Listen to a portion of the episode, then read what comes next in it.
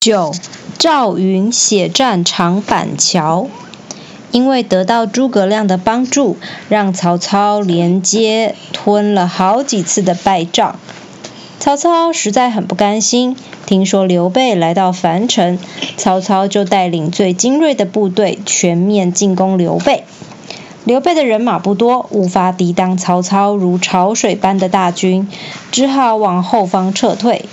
曹操派兵沿路追杀，刘备慌忙带着军队从樊城逃往别的地方。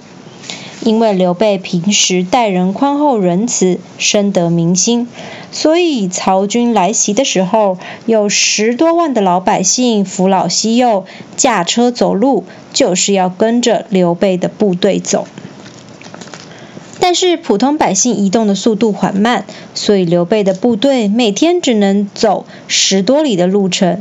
反观曹操派出的五千名骑兵，却是快马加鞭的在刘备后头追赶。诸葛亮百般无奈地说：“主公，何不放弃百姓，只带着军队撤退？这样做才能逃过曹军的追杀呀。”敦厚的。刘备摇摇头说：“当一个领导者，就必须爱护百姓的性命。现在这么多百姓愿意跟着我，表示大家都很信任我，我怎么能舍弃他们不管呢？”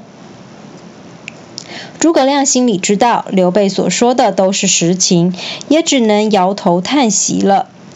面临曹军的步步进攻，刘备先派关羽去请救兵，让张飞在后面狙击曹军，最后命令赵云保护自己的妻小。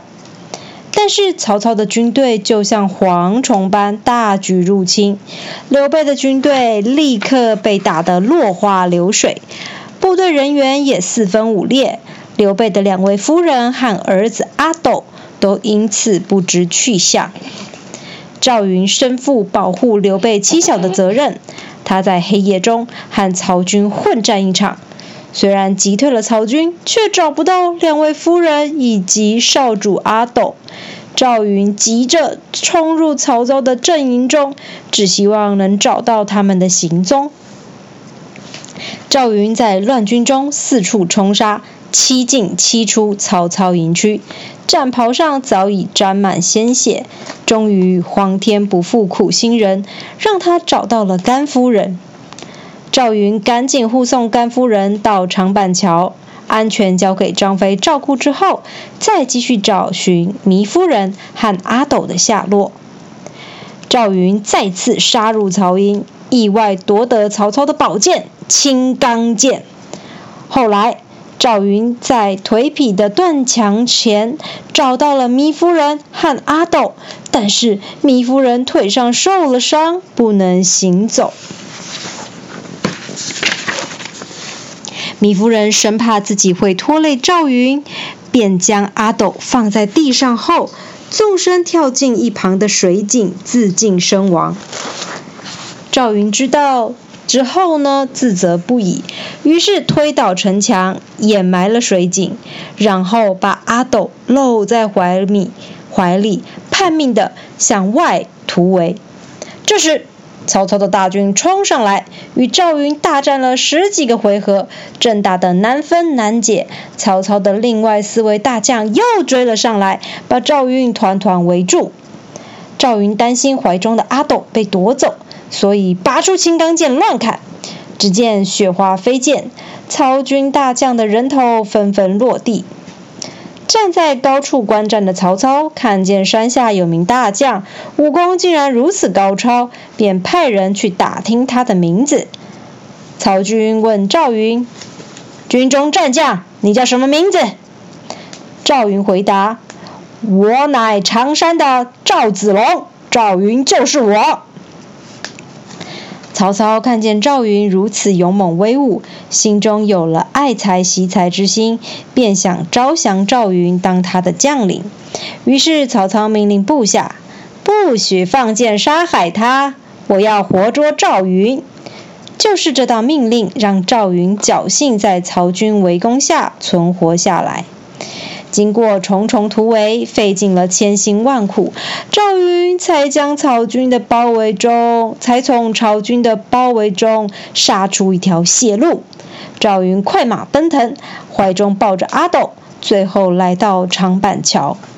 曹操的军队还是继续追了过来，但此时赵云已经体力透支，精疲力尽。一见到张飞守护在长板桥上，立刻大声呼救：“张飞将军，请救救我跟小主公！”张飞用嘹亮的声音大叫：“赵云，你赶快走吧，后面的追兵让我对付就好。”只见张飞一个人站在长板桥头，命令士兵砍下树枝，绑在马尾巴上，并且在树林中来回奔跑，扬起了阵阵尘土。曹军看到张飞身后的树林里尘土飞扬，怀疑有军队埋伏，都不敢靠近。曹操对部下说：“以前听关羽说过，张飞在千军万马中斩杀大将是易如反掌。”今天他出现了，大家可千万要小心谨慎。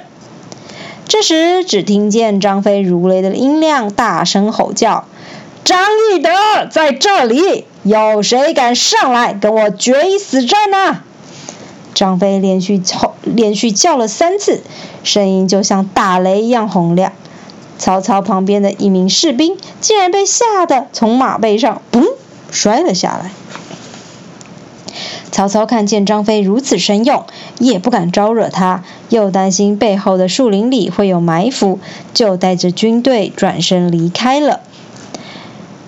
赵云跑过长板桥，找到了刘备。